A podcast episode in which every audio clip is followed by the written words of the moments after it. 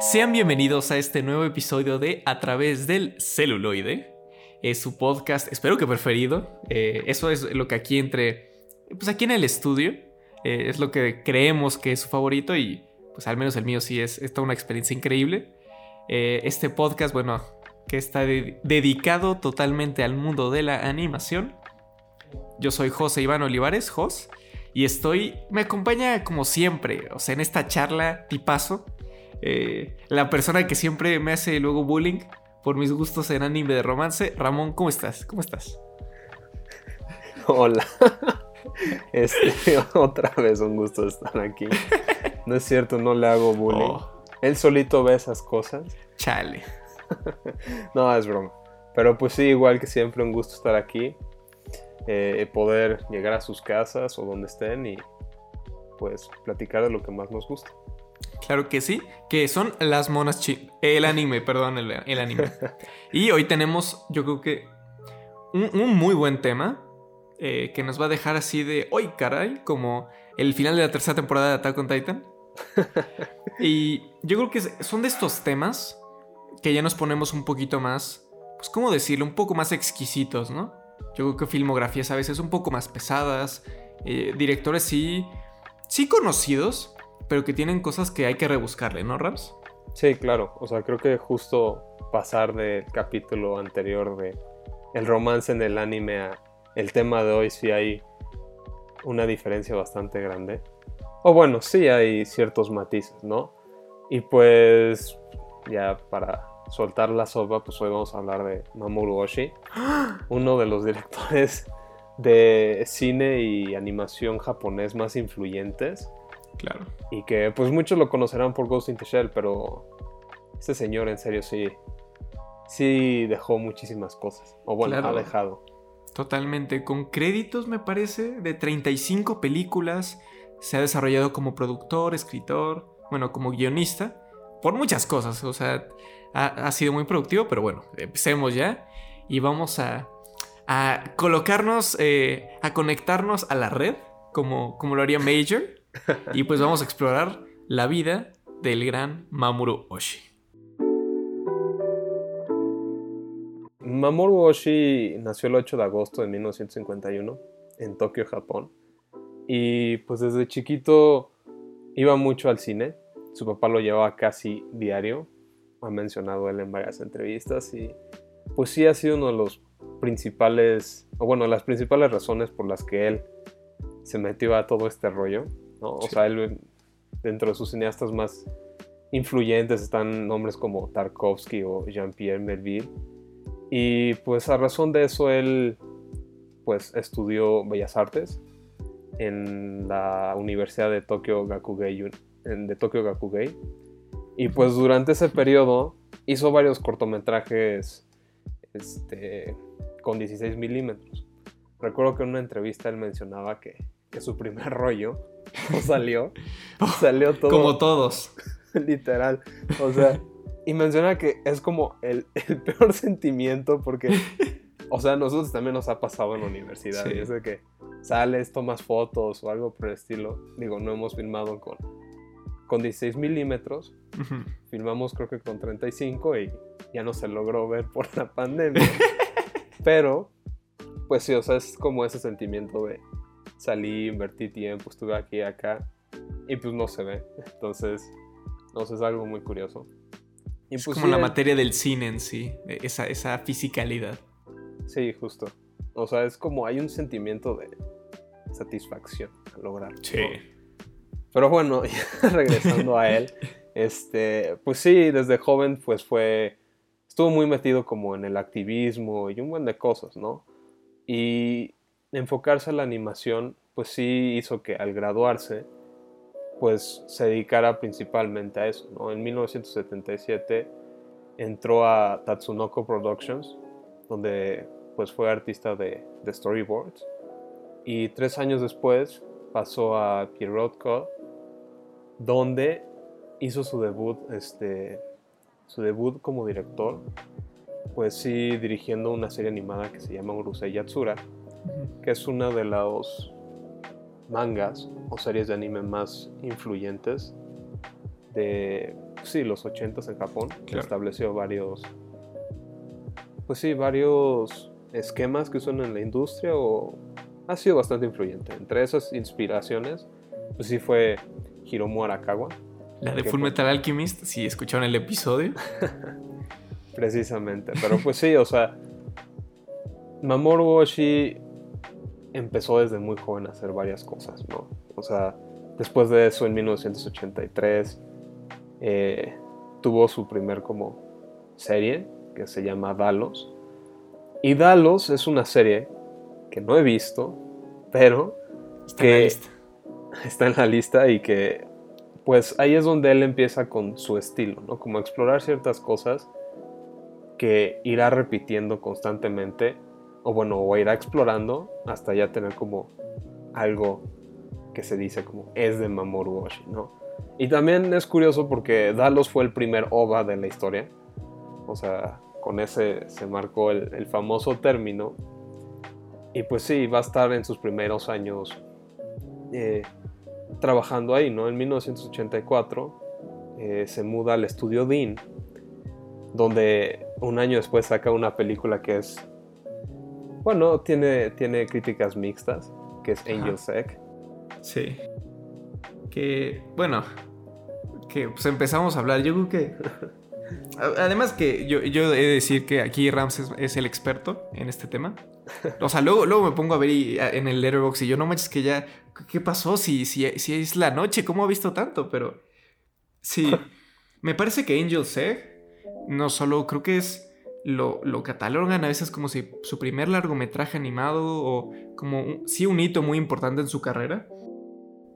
¿Y qué es lo que sucede con Angel Egg? Yo creo que es donde aquí empezamos a ver ese estilo eh, que, que caracteriza a Mamoru Oshii, que es algo mucho más oscuro, eh, que plantea temas eh, de, de filosofía. Y esta película se ha... Bueno, mencionamos eh, el- el influ- la influencia de Tarkovsky, que para quien no sepa, Andrei Tarkovsky es, eh, fue, fue un cineasta ruso que se le considera como uno de los mejores directores de toda la historia. La verdad es que nos quitamos el sombrero cada vez que vemos un- una película suya. Sí. Y se, se nota mucho en Angel's Egg, ¿no? Porque son... Puede que mucha gente como que sí diga, oye, qué cosa más aburrida, ¿no? Porque es, es lenta, es callada, tiene mucho- muchos planos estáticos. eh, que, que- a, mí, a mí me parece que me recuerda, por ejemplo, a cosas como Stalker, ¿no? También películas súper de viaje, de, de llegar a un lado que a veces como que la narrativa no está como tan explícita y tienes que, la verdad, poner mucha atención luego a, a los, a los trozos de diálogo. Y no sé, es una película, yo creo que es muy buena. No diría que es mi favorita de él, pero es, yo creo que es súper interesante, ¿no? Sí, es que Angel's Egg es como una película muy incomprendida. O sea, y con justa razón. Porque a primera instancia, tú la ves y sí hay un buen de cosas que procesar, ¿no? O sea, empieza Sí. con un plano de una especie de esfera gigante con un ojo que está en un atardecer y dices, ok, esto no va a ser algo con lo que yo venía preparado, por ejemplo, ¿no? O sea, tiene visuales realmente hermosos y el otro día estaba viendo, sí, un, un breve, no lo llamaría video ensayo, pero como si un- una reflexión sobre la película. Y se me hacía muy curioso porque, pues, el, el cuate mencionaba que, que Angel's Egg no es una película que se aproxima de forma tan tradicional, ¿no? O sea, es como difícil porque cada elemento, o bueno, más bien Mamoru Oshii tiende a meter mucho simbolismo, ¿no? Sí. Y está cargado de tantas cosas, entre símbolos religiosos, eh, también hay como aspectos este, referentes a la evolución, o sea, como que siempre está esto donde está el huevo, que es el tema central, y que pues sí, la trama va un poco de que este huevo es causante del cataclismo que ha afectado a la Tierra, y que la Tierra está en un estado, pues sí, postapocalíptico, lleno de eventos extraños, como entre sombras y un buen de cosas. Y está como esta decisión de un hombre que llega y le dice, ¿sabes qué? Es que este huevo va a hacer que vuelva a pasar todo otra vez, ¿no? Y esta niña, pues su objetivo es defender el huevo. Y la trama, pues es algo difícil de entender, Sí. ¿no? O sea, aunque sea como simple, descifrarla a veces es como de, no, a ver, espérate, espérate, ¿qué Claro, está claro. pasando? Sí, totalmente. O sea, creo que lo que menciona Ramón me, me parece muy bueno que haya visto ese video porque cosas que, de las cosas que ha comentado, sí, de, con toda sinceridad, hay- cosas que sí no capté. Que se- eh, fue mi primera vez viéndola ayer en la noche y dije, oye, espera, o sea, te- tenía el tema central, ¿no? Que el huevo que se está, que se está, que lo están cuidando, pero como que nunca se dice nada de manera explícita, ¿no? La niña como que despierta con el huevo, ¿no? Nunca se ve al huevo como destruyendo todo. Nunca se dice, ah, es que este objeto fue el causante de este cataclismo. O sea, todo es mucho, justo de simbolismos, de cosas de cómo, de cómo uno lo, lo interpreta. Y pues sí, yo creo que tiene cosas como de fe, ¿no? De esta, de esta parte de que le, le pregunto, a uno, oye, ¿qué hay en el huevo, no? Para saber qué hay dentro del huevo tenemos que romperlo. Y es esta parte de cuidar, ¿no? De cómo hay gente que, que se aferra a algo para que, como, sí, justo como su fe, que se, que se aferra, no sé, es, es, es una película justo muy, muy compleja, ¿no? Sí, y ahorita que lo mencionas un poco como lo de la caja de Pandora, ¿no? Sí. En cierta forma, tiene esos reflejos y... Pues sí, al final, así como nosotros, o sea, es una película que salió en cines y que a la gente de Japón le pasó lo mismo y no fue un éxito. O sea, Mamoru Oshii exploró, bueno, explora un buen de cosas aquí y establece como un estilo que retomará después. Pero esta película fue causante de que por tres años nadie le diera trabajo a Mamoru Oshii. O sea, y lo ha mencionado, sí fue como de, no sé, o sea, le gusta esa película, pero por otra parte dice, por tres años casi no tuve que comer. Y es como esa contraparte porque es muy duro. Porque Sí. ahorita se valora más que en el momento. Porque se ha vuelto como una película de culto. Pero piensas y dices, chance de comer tres años, o sea, vivir tres años de una forma tan Precaria.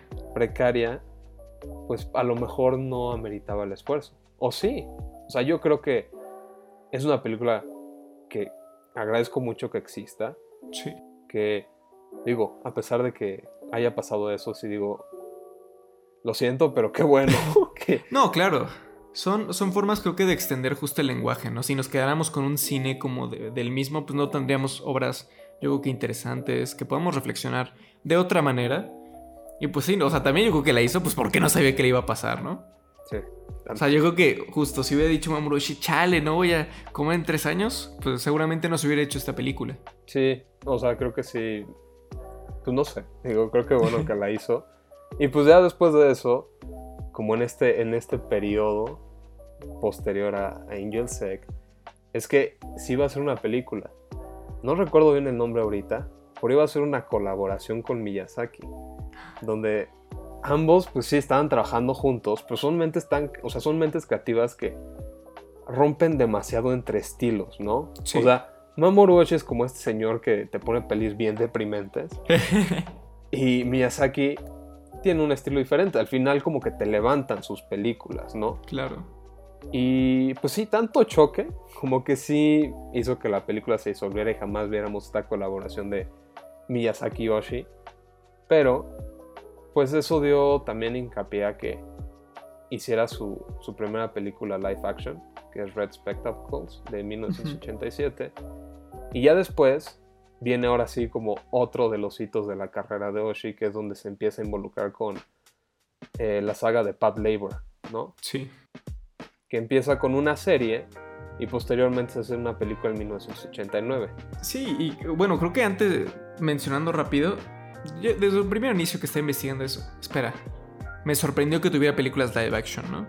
Creo que tenemos y mucho esa parte de que hay ciertos cineastas que se quedan en, un medio que solo, yo solo hago películas animadas, yo solo hago películas live action y es sorprendente que, que haga salte de, cosas, de una cosa a otra, a otra cosa, ¿no? De por ahí, ¿no? Porque además teniendo una filmografía tan extensa. Y sí, eh, yo creo que Pat Labor si, si, ve Pat Labor y luego y ves Angel Egg, uno en un principio diría, esto, esta película no la hizo el mismo tipo. Porque es un poco más, pues, eh, enfocada a la acción, tiene, mucho, tiene chistes, eh, tiene cosas muy cagadas, ah, eh, tiene como esa parte de los, de los robots, de, bueno, de los mechas, no sé, para la gente que sabe, pues es como muy Power Rangers, ¿no? Como si fueran los, un Megazord, ¿no? Pero sí, sí involucra esta parte policíaca, ¿no? Y en uno de los videos que estaba viendo, hacían mucho hincapié luego en esos planos donde están los detectives buscando al ingeniero y todo es callado, solo se escucha música, casi hay poco diálogo. O sea, esto, esto tiene Mamuroshi, ¿no? yo creo que tiene un respeto por el silencio y por los planos un poco más largos. O sea, sí se siente, justo por ejemplo en Angel's Egg, ¿no? Eh, planos un poco más lentos, donde utiliza muy bien la animación a su favor, eh, con, teniendo como la ciudad en tinieblas. Y aquí también lo utiliza muy bien, ¿no? O sea, se ve que hay muchísimo más presupuesto para, las rolas, para, para las escenas de acción. Y es muy, yo creo que me parece genial que, ese, que Mamoru pueda ir de, de Angel Egg a Pat Labor, ¿no? Que pueda ir de esas dos partes, ¿no? Sí, y es que ahorita que lo mencionas, algo que sí tiene muy particular su cine es que las atmósferas que crea o los mundos que están son simplemente creíbles. O sea, sí. son tan inmersivos que no dudas ni en un segundo que eso puede ser posible. O sea, y utiliza el espacio a su favor para, justo como mencionaba Jos, este, establecer silencios, atmósferas que complementan a los personajes. O sea, por ejemplo, Pat Labor ahorita, yo creo que es una de las películas que utiliza este, bueno, este subgénero o subcategoría de los robots reales que vienen de Gundam, que es como este mecha o este mobile suit con, con el objetivo específico para la guerra. Pero a diferencia de muchos, o bueno, varios animes relacionados a mechas, no se trata de ver al mecha en su esplendor, explotando cosas o algo así, tienen repercusiones serias, ¿no? Y creo que la primera película de Pat Labor es. O sea, lo explora de una forma muy interesante porque te plantea la idea, ok, tenemos estos mechas, pero se están revelando y no tienen piloto y todo es a casa de un software. Entonces, está como esta dinámica en la que, pues sí, gente real tiene que enfrentarse a máquinas pero al final ellos terminan utilizando mismas máquinas y tiene planos muy padres la música, la música de Kenji Kawai es impresionante. O sea, ese señor, en serio, otro de esos compositores que dices mis respetos. Sí. Pero no sé, o sea, creo que justo cuando llegas al clímax de la película, a mí en lo personal, o sea, como que sí te genera este, o sea, la música y todo como que te dice, wow, o sea, tan solo el principio. Sí. Pues es, wow, estoy entrando en un viaje muy padre. Y como desde aquí se nota como ese, esas ganas de, de, de Oshi por explorar temas militares y detectivescos, ¿no? O sea, porque si es como una constante, ¿no? Las repercusiones de la guerra o de conflictos armados, terroristas, como que los personajes están cuestionando cosas todo el tiempo y los vuelve muy creíbles y al final como son personas, no tienen estos momentos de glorificación mágica o de por el poder de la amistad te voy a derrotar. o sea, o sea eso, eso es lo que más me gusta de, por ejemplo, Pat Labor. Sí. Sí, sí, sí, totalmente. O sea, sí tiene un interés de, narrar. Yo creo que lo distinto, ¿no? Por eso yo creo que ha sido tan. Eh, ¿Cómo decirlo? Tan revolucionario, ¿no? Sí, y es que lo, más curioso es que, pues sí, este, en 1993 saca la secuela de Bad Labor. Sí. Y lleva ese concepto a otro nivel, lo explora también por el mismo camino, pero plantea otra, otra pregunta, ¿no? O sea, el primero, la primera película era de, ¿qué pasa si esas máquinas que son tan eficientes para nosotros dejan de serlo, ¿no? Y se rebelan contra nosotros. Y la segunda va de, pues, ¿qué es la paz? ¿No? Que la, falsedad de muchas cosas y, no sé, recuerdo mucho un momento en el que hay un ataque terrorista donde se suelta gas y el gas no tenía nada. Y la gente empieza a actuar de una forma tan paranoica que es el simple terror y el miedo a las cosas. Claro. ¿no? Y, no sé, tiene igual planos impresionantes. Algo que siempre está presente en las películas, o bueno, en las que he visto, es como esa secuencia de música, silencio y la ciudad. Sí. O sea, simplemente te muestran todo lo que está pasando y, y se siente un espacio tan real que, pues sí, como mencionabas, no dudas ni tantito que, que no sea real, ¿no? Claro. Y pues sí, Pat Labor implementa varios aspectos de, de CGI, ¿no? Este, el famoso CGI que está odiado por tantos. Que es- yo creo que es una herramienta increíble. Es, el CGI es muy bueno. Sí, porque la verdad le permite a los animadores y al equipo explorar cosas que no se podrían. O sea, por ejemplo, en Pat Labor 2 hay como estas tomas que se distorsionan las caras, pero no como el close-up del ojo gigante, de los ojos como hacia el lado, sino como una, como un globo. O sea, sí, que como si tuviera eh, un lente como ojo de pez, ¿no? Sí, precisamente, justo, justo. Y como que eso no se podría de otra forma. O sea, Claro. animar eso y ver los resultados sería súper complicado, ¿no? Y, y pues sí, en gran parte, o sea, como que se coreografiaban las cosas en CGI y así. Y pues Pat Labor 2, o sea, sí es importante, porque ya después va a llegar la película con la que se va a consolidar como un director reconocido mundialmente, que, o sea, Ghost in the Shell es Wow. Equiparable a Akira en importancia en la historia del Claro. anime por muchísimas razones. Sí. Se habla, yo creo que eh, se habla de películas de- del género de ciencia ficción y entra Ghost in the Shell, ¿no?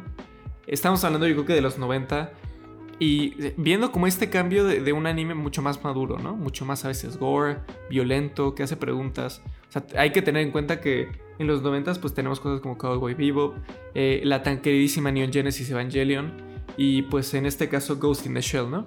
Que para quien no lo sepa, Ghost in the Shell está basado en un manga que se publicó, eh, si no me equivoco, en 1991. El manga que es Shirobu Masamune. Acá al ladito lo traigo porque fue, ha sido una lectura de, eh, de semana. Sé que luego no platicamos mucho de mangas, es, es algo que creo que todavía nos, eh, nos hacía falta más. Y si hay mangas que les gustan, que nos quieran recomendar, adelante. Pero a ver, o sea, desde, desde un inicio, y lo platicaba con Ramón, es que el manga de Ghost in the Shell es súper complicado, es muy complejo. Porque toca el mundo, no solo del 2029, eh, en Tokio 2029, donde se trata pues la- el tema de la robótica. Se tiene obviamente el personaje de Major, pero obviamente toca temas mucho más grandes. Habla so- sobre la revolución de robots, habla, toca más temas de política. Y desde ese instante es como demonios adapta esto, ¿no? Y Mamuroshi dijo, yo leí 20 veces el manga para entenderlo. Es que sí es una lectura muy complicada. Y es lo que dice, ¿no? De, este, de esta cosa tan compleja, voy a simplificarlo y pues de ahí sale Ghost in the Shell, ¿no? Sí, y es que es muy curioso esa anécdota porque, o sea, él había leído el manga y sí dijo Sí. como, wow, esto está muy complejo. y, y contaba en una entrevista que fue con su, no recuerdo si productor, Ujú. a proponerle la idea de una película, ¿no? Y él también hizo lo mismo. O sea, como que el productor lo llamó a él porque le quería proponer algo a él, pero él también quería proponerle algo, era como esa propuesta doble. Sí, Y comenta que cuando entraron al restaurante, se fueron al segundo piso. Y el segundo piso es donde aquí van las cosas serias, ¿no? claro, claro. Y el productor le dijo como, quiero que hagas Ghost in the Shell. y, y es ahí cuando, pues sí, se leyó el manga 20 veces para comprenderlo porque es tan extenso y tiene, bueno, o sea, tiene un buen de temas Sí, de los que hay que sacar Claro. o que trata. Porque tanto como mencionaba Jos, como la política, la robótica, este, el existencialismo, el militarismo, o sea, los derechos humanos, hay tanta cosa. Y creo que a pesar de que él ya había explorado cosas similares, por ejemplo en Pat Labor, aquí Ghost in the Shell hay algo más, que es Major, y la Sí. implementación de cyborgs. Sí. Porque eso ya tiene una connotación súper distinta. Porque al final los cyborgs son, pues sí, mitad humanos, mitad máquinas. Sí. No son ni de aquí ni de, ni de allá. Son de, de los dos lados, ¿no? Y es que, justo, porque hace rato estaba leyendo, bueno, estaba leyendo un, un fragmento, no alcancé Oh. a leerlo todo, de el manifiesto Cyborg de Donna Haraway. Ajá. Y decía algo muy curioso, que es que los cyborgs son hijos de la tecnología y el capitalismo, porque si no, no podrían existir. Claro. Y por lo tanto, no tienen padres en sí y no le responden a nadie. Y es que al final son como productos. Y eso se, o sea, se traslada a Ghost in the Shell muy bien. Porque Major es una cyborg y en la primera secuencia, que pues sí es magnífica, creo que merece un video completo todo lo que Claro. Sí. Este, pues te das cuenta de que es una máquina construida, ¿no? Y que a lo largo de la película se plantea, pues sí, de que soy yo, soy real, no me insertaron como recuerdos, como esas interrogantes que atormentarían a alguien, porque al final nunca puedes estar seguro si eres real o no. Y hay una secuencia, justo esa secuencia tan famosa, bueno, esa secuencia de que está Mayor sobre un ferry Sí. y se ve pues la ciudad. Y se ve reflejada, ¿no? Sí, pero antes se ve en un, o sea, ve hacia un edificio Ah, ya, ya, totalmente. y la persona, o sea, la persona que voltea tiene su misma cara. ¿Por qué? Porque Major tiene un cuerpo que es hecho en masa. O sea, Claro. todas las mujeres que, o sea, es que está muy cabrón porque vas buscando identidad y a lo mejor lo único que te cambia es tu peinado y la forma en la que te vistes. Sí, y yo creo que desde el manga, creo que lo to- tocan muy bien porque explican que, bueno, Major es un, un cyborg hecho en serie, porque así es mucho más fácil, porque como ella trabaja en cosas de espionaje, pues que no sea reconocible, ¿no? Que todas se vean iguales. Y sí toca muchos temas de la identidad. Creo que desde un inicio eh, hay que ver que Mamoru Oshii implementa su estilo totalmente. O sea, leer el manga y ver la película son dos, dos boletos totalmente distintos. Major en el manga es es súper risueña, se va, de, se va de vacaciones, hay muchos chistes. Sí, es muy, es muy cagado, ¿no? Hay mucho, mucha comedia, tiene mucha acción el manga. Y aquí yo creo que lo que hizo Mamoru Oshii es, bueno, vamos a simplificar esto.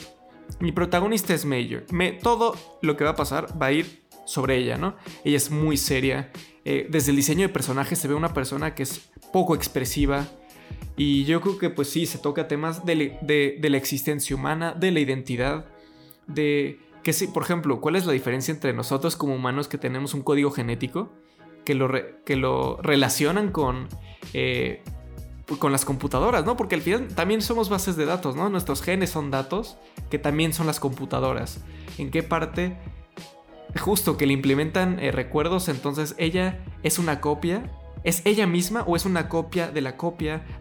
Justo al puro estilo de Blade Runner con los replicantes, ¿no? Entonces vemos cosas que son capas y capas y capas que yo creo que donde se toca mejor, y esto es un spoiler alert, creo que ya mucha gente si está escuchando este episodio ya la vio, es el final, ¿no? Que es cuando Major eh, se, se une, se fusiona con el Puppet Master y hacen un ser nuevo, ¿no? Que podremos verlo como, ya son seres, son como seres humanos porque se pueden reproducir y hacer un, un- ente nuevo. Entonces yo creo que toca eso. Y no sé, a mí un plano que me encanta es cuando se ve, no solo cuando sale de- del agua, que se ven como los dos colores, que es fenomenal, que, que el trabajo de animación, o sea, no manches, por eso, por eso es tan buena. Es un trabajo de animación excelente. Es que cuando se está fusionando al final, vemos un ángel, ¿no? Entonces está esa imaginaria religiosa, esa parte, creo que vemos eh, cuando está luchando al final, está creo que parte del árbol de la vida. Sí, de hecho están en, creo que es un museo y, o sea, tú ves esa parte y dices, inserta esto en Angel's Egg y es lo mismo. Claro, o sea, claro. tiene estos fósiles y un buen de cosas. Sí, totalmente. O sea, es, es una película muy avanzada su época, que no solo influyó a Matrix, que los inicios, pues obviamente los Wachowski, las hermanas Wachowski han, di- han dicho que se inspiraron totalmente en Ghost in the Shell. Y pues es esta parte donde estuvo el movimiento cyberpunk en el cine y la cultura cyberpunk en general en los 90, ¿no? Sí, es que, o sea, realmente Ghost in the Shell establece un buen de cosas. O sea, no es lo que es solo por su animación, que su animación es excepcional. O sea, en serio, el CGI que se maneja ahí genera atmósferas tan interesantes, tan creíbles, los paisajes, la música, la historia, los personajes. O sea, para mí esa película es realmente muy buena. O sea, no diría perfecta porque, pero casi. Y es que, no sé, realmente te suelta todas las los cuestionamientos, porque Major se siente así y tienes a su mejor amigo Bato que no la puede entender porque él dice no, o sea, o sea, él tiene su percepción de la vida y no es que esté mal, pero la de ella tampoco está mal. y, y son contrapartes que, a pesar de que él hable al respecto y hable con hechos que son reales, es una inquietud que no se puede quitar y es por eso que se fusiona y como que a mí se me hace tan, no sé, como hermoso ver que, o sea, es que es curioso porque sí, o sea, Major es un cyborg que se fusiona con un, programa. Sí. Y, o sea, es como, ¿sabes? O sea, es humano, máquina, que sale después, ¿no? Y, o sea, y de hecho, no sé, también en, una parte que no sé qué significa y en el video que vi tampoco se sabe qué onda, porque ya cuando están fusionados aparece Major como una muñeca, como reflejada en un espejo. Pero la cosa es que no es un reflejo, del otro lado del cuarto hay una silla, no hay un espejo. O sea... No, ¿es en serio? Yo siempre creí que era un espejo. Yo también, hasta que día eso fue de... Y si te das cuenta y las contrapones, el reflejo no machea.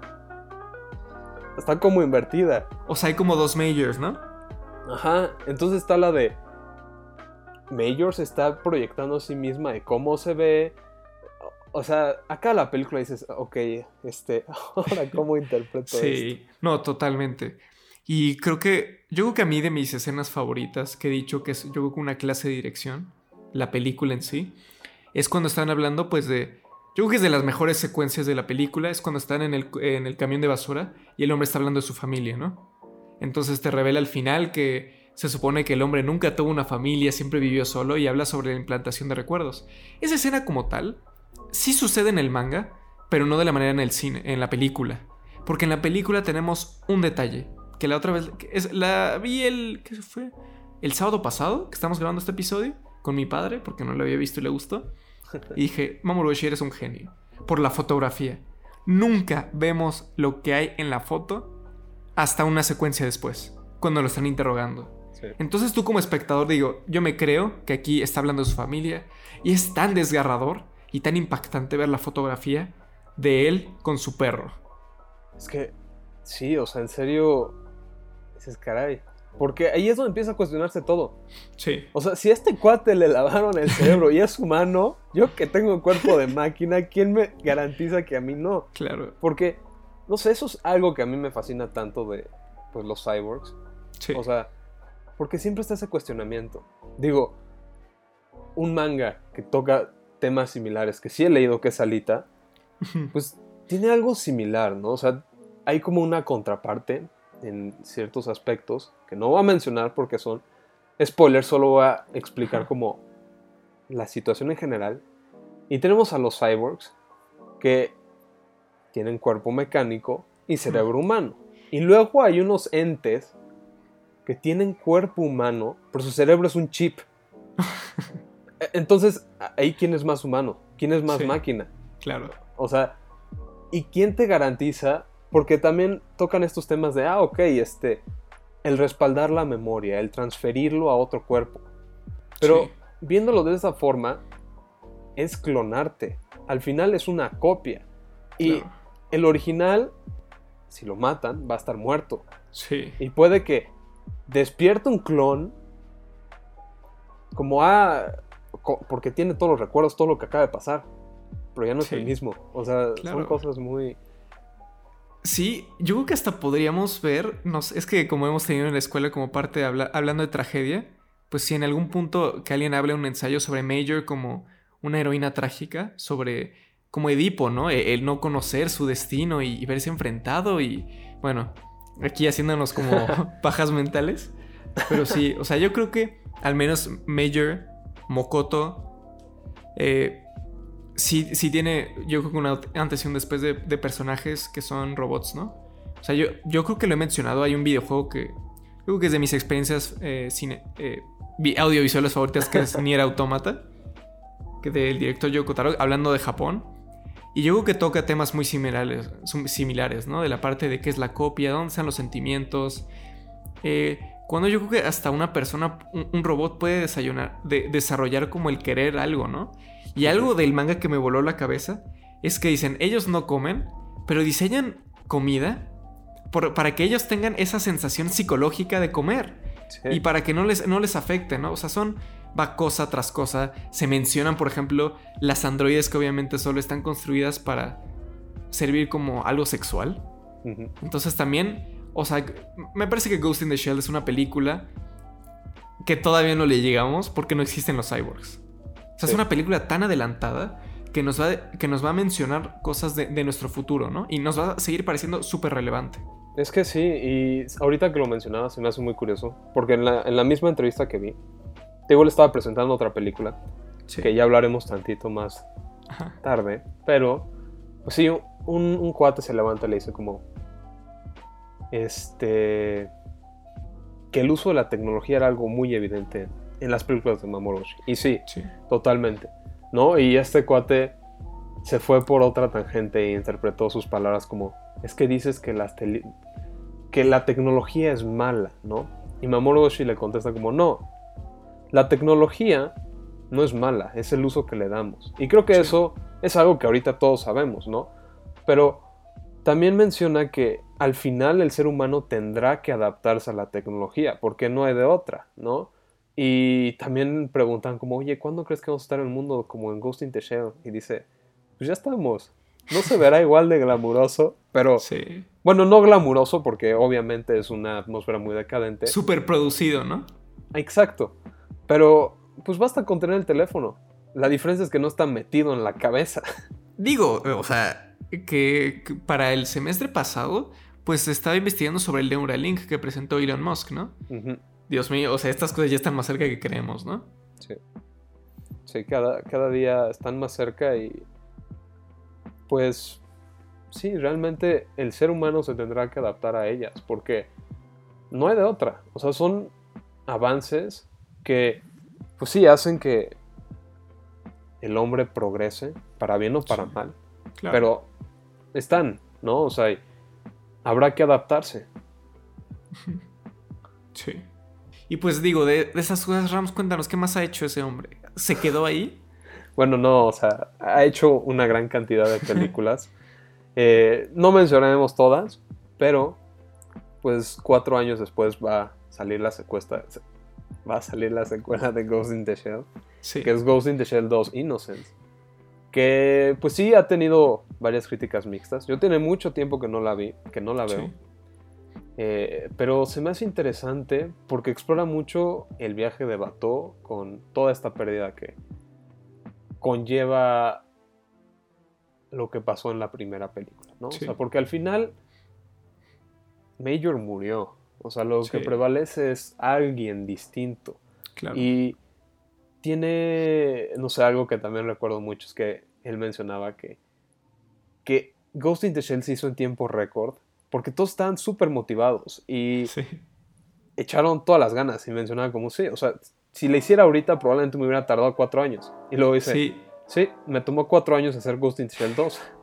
No, y es que eh, me habías comentado justo que la, primera de Ghost in Shell tomó como 10 meses, ¿no? O sea, Dios mío. O sea, son ese tipo de cosas que sí te pones a valorar, o sea, sinceramente. Sí. O sea, el gran trabajo que hay es, es, es una obra de arte. Es que sí, o sea. Y, y, es curioso porque después de Ghost in the Shell, pues la mayoría de su trabajo ha sido poco visto o incluso como poco comprendido, ¿no? Porque como mencionaba, Ghost in the Shell 2 Es una película que a mucha gente no le gusta. Digo, tengo que volver a verla ya después de pues tanto tiempo para poder generar un criterio más nuevo. Pero es que pasa, ¿no? Y otro ejemplo es a lo mejor Skycrawlers, que pues sí, la vi, la vi hoy en la mañana, que ya la tenía ahí pendiente, pero pues el buen, la, buena fuente no quería funcionar bien. Eh, obviamente lo legal, ¿no? El Netflix, el, ah, el Prime, ¿no? Precisamente, es que Netflix obviamente mete las películas que a nadie le importan. De claro que sí. Obviamente, si quieres ver cine de Tarkovsky, vete a Netflix. Viva Netflix. Precisamente, eso Netflix. Pero estaba Evangelion, ojo, entonces ah, se lo perdonamos. Sí, tiene... Netflix luego se rifa, la neta, sí. se rifa. Pero, este, bueno, vi Skycrawlers, que está también basada en una novela. Y es yo creo que es la película que más presupuesto ha tenido de él. Y se nota. O sea, no sé, pero las secuencias CGI de aviones que mezclan entre este como CGI medio o sea, como medio evidente en cierta forma, pero con un estilo particular que hace que quede perfecto con un personaje 2 de ala, ¿no? Sí, sí, y son preciosos, o sea, la película empieza con un combate aéreo y de la nada se abren como las nubes y empiezas a descender a una base y con la música también de este gran señor, Kenjin Kawai. Y no sé, a mí al principio fue de, ok, ok, voy a entrar en un viaje que probablemente me va a gustar. No. Y dura dos horas y es una película que puede ser lenta, pero yo disfruté cada segundo. No sé por qué, o sea, hasta este momento sigo a decir como, está larga y es un viaje muy extenso, pero... Y los personajes no son los más carismáticos, pero sí. algo, algo tiene que me gustó. Porque aquí es donde otra vez explora esto de la identidad y como este, no esclavitud, pero estar atado a algo, porque aquí va de niños, o bueno, niños que no especifican como que el contexto te lo va dando más que nada. Sí. Que son niños que fueron desarrollados por un grupo gubernamental o científico con el simple objetivo de pilotear aviones y estar en guerra, ¿no? Y por eso mismo no se apegan a nada. O sea, tú terminas viendo a niños que a lo mejor no, aparentan, pero supuestamente tienen como 15 años, yendo a prostíbulos, alcoholizándose, fumando. ¿Por qué? Porque para ellos no tiene sentido. O sea, aprovechan la vida de la forma que pueden, ¿no? O sea, siendo como estos deseos o impulsos, este, pues sí, un carnales, ¿no? Carnales y todo.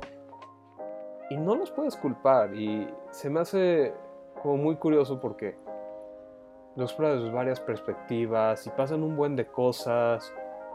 Y luego te plantean un antagonista, pero realmente no hay como antagonista. O sea, eso es lo que me gusta mucho a mí de, de las películas de Mamoru Oshii. Que el antagonista no se reduce a la batalla épica contra el malo. Sí, totalmente. O sea, por ejemplo, el Puppet Master, ¿no? Creo que es de los más famosos, ¿no? O sea, si es un terrorista, y se menciona que es un terrorista, pero es de los personajes que, que más a veces desafían el sistema, ¿no? Que desafían, eh, pues esta parte, pues sí, de la robótica, ¿no? Y se toca este, esta parte de racismo, ¿no? Y, creo que por qué yo creo que importa este tipo de cine de Mamoru Oshii, porque es, yo creo que es ver las cosas de una manera distinta. Es decir, oye, pues yo creo que mi público sí puede que le... No, no, no es que lo disfruto, ¿no? Pero les, les voy a meter estas partes de, de reflexión, ¿no? Y por eso dicen que sus películas son tan filosóficas. Sí, es que sí, realmente te dejan pensando sobre muchas cosas.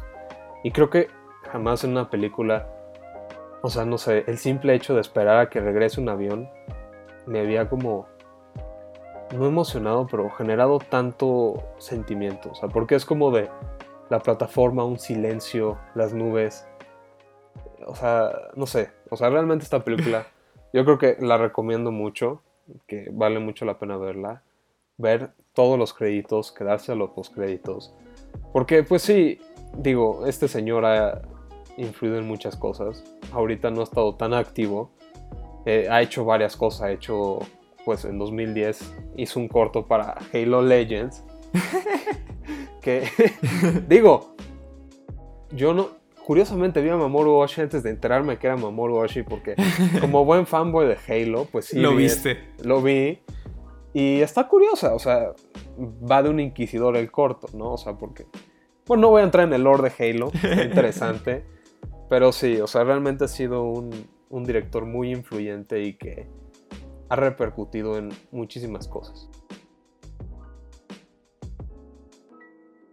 Pues que Mamoru Oshii eh, sin duda ha sido un director que yo creo que no decir que, es que ha influenciado sería un error garrafal, porque no solo pues eh, Ghost in the Shell fue una- un éxito comercial total, también en Estados Unidos, y recordemos que por esa época era muy difícil conseguir anime, porque como viene de Japón, y luego he escuchado historias, por ejemplo con Evangelion, que tenían que, que- que conseguir los VHS individuales para poder ver, poder, poder ver anime, ¿no? Entonces, pues en ese periodo de que fue tan difícil, digo, ahorita lo tenemos regalado, ¿no? Sí. Pero fue tan difícil como conseguir estas cosas, pues da gusto, ¿no? Y pues de estas influencias que mencionamos, creo que los Wachowski, a a Spielberg, pues pasó un, una, una, ¿cómo decirlo? Eh, una adaptación live action que pues, pasó, sucedió, ¿no? Es que es muy curiosa la adaptación de Ghost in the Shell porque, digo, he de admitirlo, fue la primera versión de Ghost in the Shell que vi yo. Yo también, yo también. La vi y fue de, ok, ciencia ficción, cyberpunk. Creo que est- estaba con un amigo de vacaciones y pues la fuimos a ver En Acapulco. Ajá, en Acapulco. Y, y la vi y la disfruté, no voy a mentir Sí. eso, ¿no? Después ya viendo la película y volviéndola a ver mucho tiempo después, bueno, después de verla varias veces sí te das cuenta Sí. de muchas cosas. Y es que podrá verse bien visualmente y podrá tener características muy semejantes, pero el alma, el corazón, el núcleo no está. Todos los cuestionamientos que hablamos hace rato como de Major se cuestiona esto o la implementación o bueno, la implantación de recuerdos, memorias, lo que implica tener un cuerpo artificial, eso no está, se reduce a un una cacería de policías contra ladrones que acción, boom boom, wow, se ve padre. Y el final, ¿no? Que tan criticado. Sí. O sea, algo que desde el inicio pues decían, no, Scarlett Johansson como Major, ella no es japonesa, entonces Hollywood está blanqueando a la gente. No nos metemos en ese tema. Pero, es Pero que- sí, Bueno, ahorita que lo mencionabas, se me hace muy curioso porque la gente se queja, pero canónicamente o etnográficamente no estaría mal. Porque al final, Major es un cuerpo robótico eso sí. y está hecho en serie. Y digo, o sea, creo que un cuerpo podría imitar cualquier persona. No tendría que ser japonesa o europea. O sea, creo que ahí es donde sí había un poco de espacio para quien interpretara a Major. Porque al final es un, o sea, es un cuerpo artificial. Y creo que muchas veces se pierde eso en el... Es que no se parece, es que... O sea, sí, pero a diferencia de otras adaptaciones donde tienes a personajes de carne y hueso, donde dices, tiene que ser japonés porque ahí nació, sus papás son japoneses, aquí sí es como diferente, ¿no? Y es que es Pero, muy- pero, algo, al- perdón que te detenga, yo creo que lo que generó mucha controversia también es que al final de la película eh, va a conocer a su mamá Ah, sí, cierto. y su mamá es japonesa, creo. Entonces sí, fue como, "Hmm, un momento, ¿qué, qué, qué está pasando aquí? Pues sí, es que... ah, es que... Tiene mu- es que... Es lo que pasa luego con las adaptaciones. Porque lo que se debe hacer... O bueno, lo es que no, no, se adaptar. hace... No, no es cierto. Es que no adaptan la, el- o sea, la obra original. O sea, porque Mamoru Oshii agarró el manga y dijo, voy a interpretar esto, ¿no?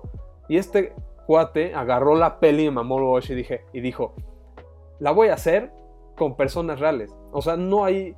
Y cuando intenta meter su interpretación a algo ya interpretado, se siente forzado porque es, ah, le voy a mover aquí para que sea diferente. Es como de... No, o sea, es que mueves eso ahí, matas todo el sentido de la película, de eso no va. Claro. Sí, o sea, no se trata de una adaptación, que, que, es lo que recalco. O sea, mis respetos con Mamoru Oshii de cómo adaptó Ghost in the Shell. Porque si no se trata de una adaptación, aquí se trata de una copia, ¿no? Una copia, pues para, ah, pues si vendió millones eh, la película, pues vamos a hacer millones, ¿no? Quién sabe cuánto haya ganado la película. Pero, digo, aún así, yo creo que si es un ejemplo, chance de ese, de ese deseo tan cansino, tan de hueva de querer adaptar el anime. De decir, ah, pues, ah", digo, que es con todo, ¿no? Pero ahorita que, digo, hace poco tuve una, una, plática con Edu González, eh, bueno, es que es uno, bueno, es, él es psicólogo y también eh, se dedica, creo que es letras latinoamericanas y que ha trabajado mucho en videojuegos, si me equivoco en los títulos, en, en, la, en su profesión, en, en cierto sentido me disculpo, pero tuvimos esa parte de, por ejemplo, los videojuegos, ¿no? Que, decía que le preguntaba, ¿cómo es una buena forma de abrir el diálogo a los videojuegos? Para la gente que no juega. Y él mencionaba la, parte transmedia, ¿no? Que se están haciendo muchas adaptaciones, por ejemplo, de The Last of Us con Pedro Pascal y... Ay, no me acuerdo cómo se llama la actriz que sale en Game of Thrones. Eh, o se hablaba de The Witcher, ¿no? Que son, obviamente, obras fílmicas. Que luego la gente dice, ah, esto está chidísimo. Quiero ver más. Ah, juego el videojuego, ¿no? Y para nosotros, eso pasó con Ghost in the Shell. La, la película creo que es de 2016, ¿no? La película puede estar mala o buena, nos condujo a la obra de Mamoru Oshii, que yo creo que eso es algo que mínimo se debe agradecer, ¿no? Sí, realmente eso sí, porque al final hay un buen de cosas que no te das cuenta que te van guiando a ciertas cosas en específico, ¿no? O sea, a mí sí le agradezco eso porque al final me fue encaminando a mi género favorito dentro de la animación, dentro del cine, que digo, realmente como que este tipo de cine es como a mí el que más me gusta en términos de animación. Creo que a veces se nota cómo hablo, pero este, o sea, sí, ¿no? Y, y entiendo por qué luego puede ser cansado y no sé, o sea, por ejemplo, ahorita también pensando en influencias, hay otra, otro anime que está adaptado precisamente a un videojuego, que es Serial Experiments Lane, mm, que, no sé, esa, esa madre habla del internet y los problemas que vimos como actualmente 10, no, más de 10 años antes. O sea, creo que salió en el 97. Y habla de una interconectividad de medios y de...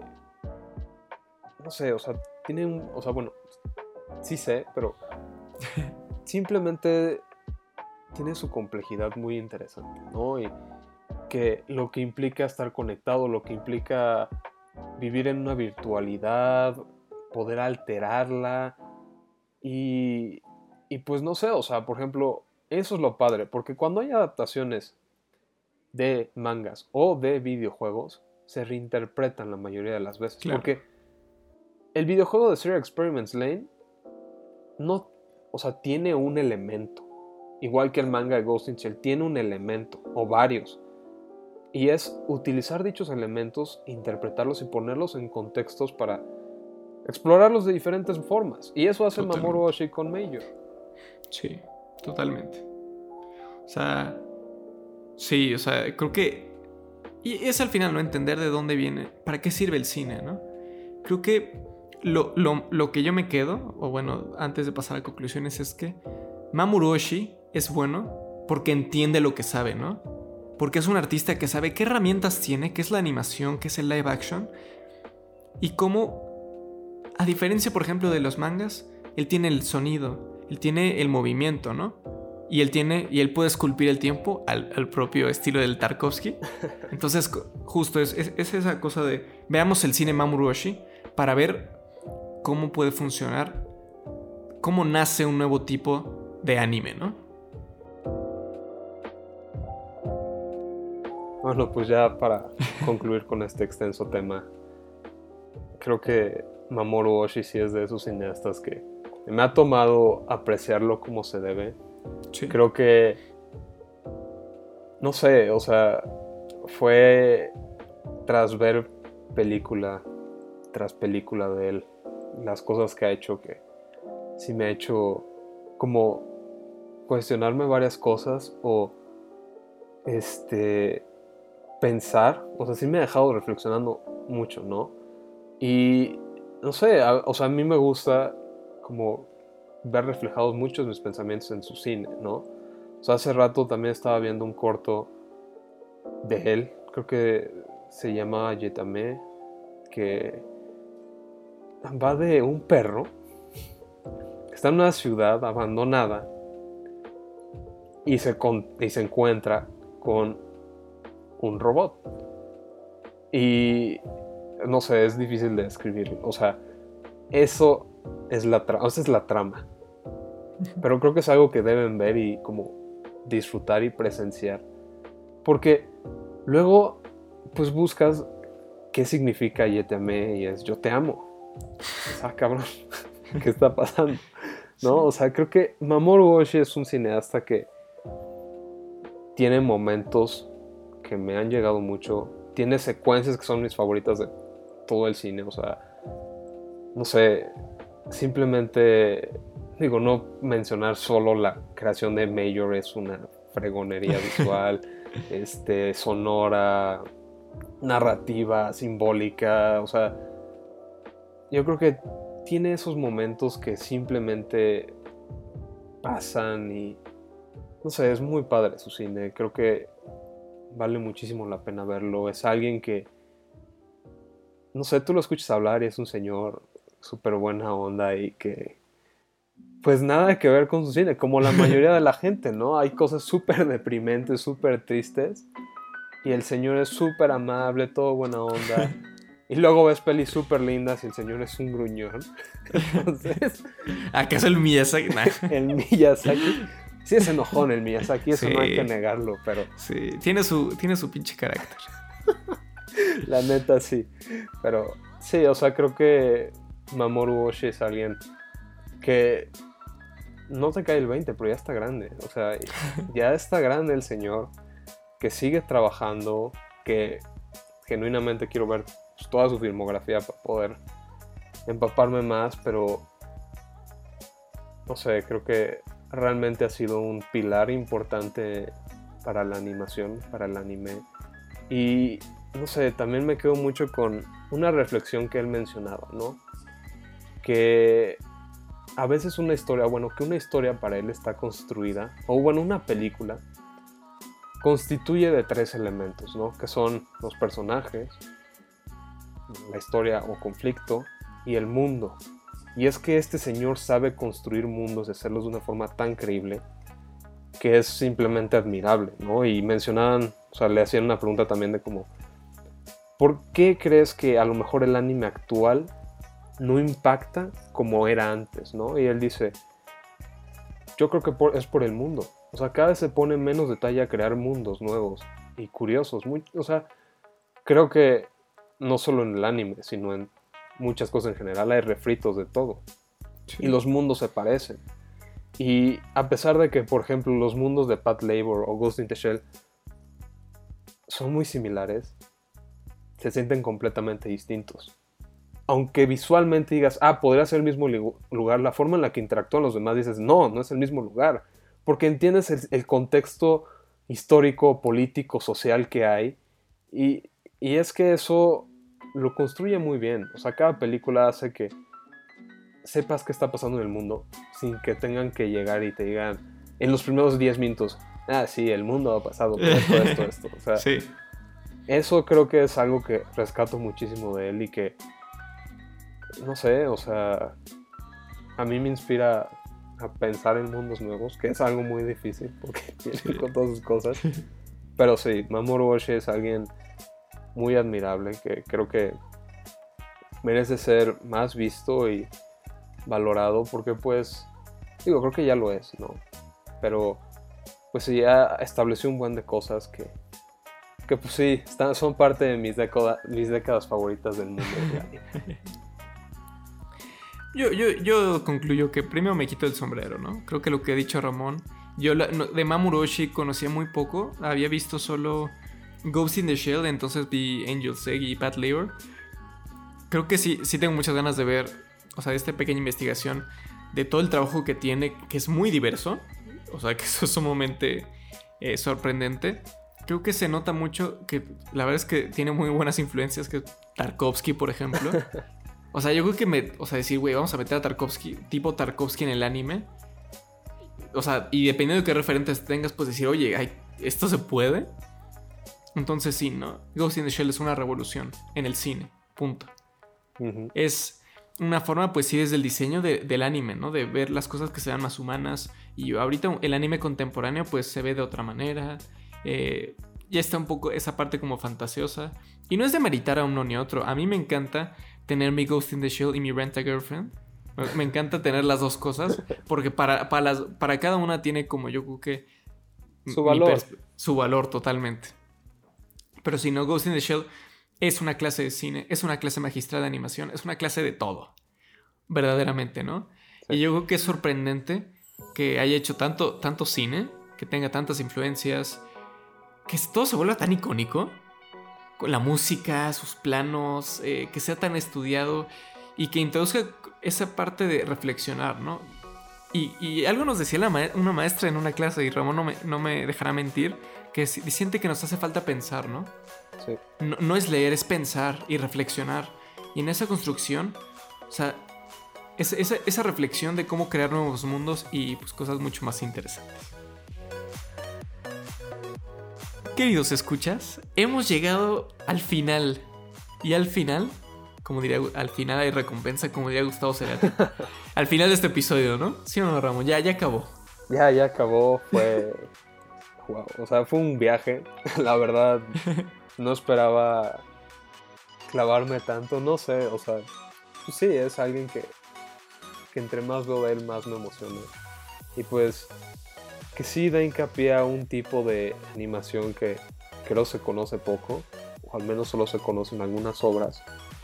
Y que pues sí, estaremos profundizando más a futuro, más adelante. Claro, claro que sí.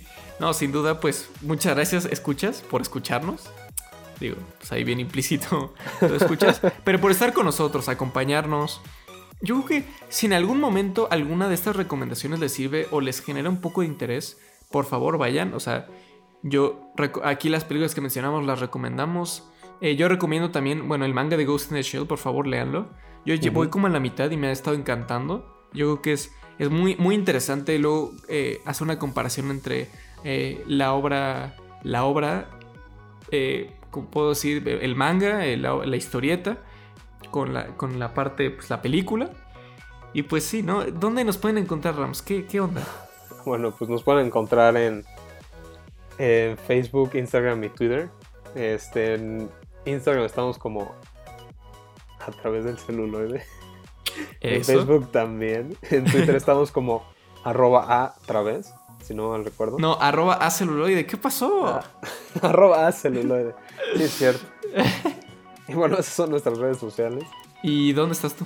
Ah, o sea, yo, tus redes. Yo, yo ando en, mi casa, pero mis redes son este, en Instagram, este, arroba rams-117. Mi cuenta de dibujos arena-gris, que ya subí un nuevo dibujo después de mucho tiempo. Y en Twitter estoy como Chief 177, si no me recuerdo. Perfectísimo. Y bueno, yo, eh, bueno, José Olivares, que es en Twitter, arroba José Iván O202. En Instagram como caja de dibujos. No he subido nada. Estoy en un proceso de ver lo de una tableta porque sí me genera mucha, mucha, mucho gusto. Pero ahí vamos a ver. Y que no se me olvide, la vez pasada, lo voy a confesar aquí en el programa, que luego se me olvida mencionar a mi podcast, entonces lo tengo que regrabar eso. Una disculpa. Pero bueno, yo estoy, soy co-anfitrión y co-creador de Charlas y un Café, un podcast de cultura pop sobre un podcast sobre cultura pop y el mundo del entretenimiento. Está en spot en muchas. Bueno, ahí lo dejamos en la descripción eh, para que lo puedan checar también. A mí me gusta y yo creo que está muy chulo. Muy bueno, muy bueno. Ah, qué amable. Y pues creo que es eso todo, ¿no? Muchas gracias, en serio. Eh, yo creo que a la gente que ha escuchado, eh, que escuchó el pasado, que salió Rona. Eh, y pues muchas gracias, ¿no? En general. Y una cosa que no se me puede olvidar. El siguiente episodio. Nos... ¿Qué digo, manteles? No, no les cuento más. Pero yo creo que va a ser un episodio. Y ojo con la palabra, impactante. Todo ¿Sí Claro, es que bueno, ya veremos, ya veremos. y pues muchas gracias, ¿no? Y Les mandamos un beso, un abrazo, que estén muy bien, cuídense y pues hasta luego, ¿no? Nos vemos, descansen.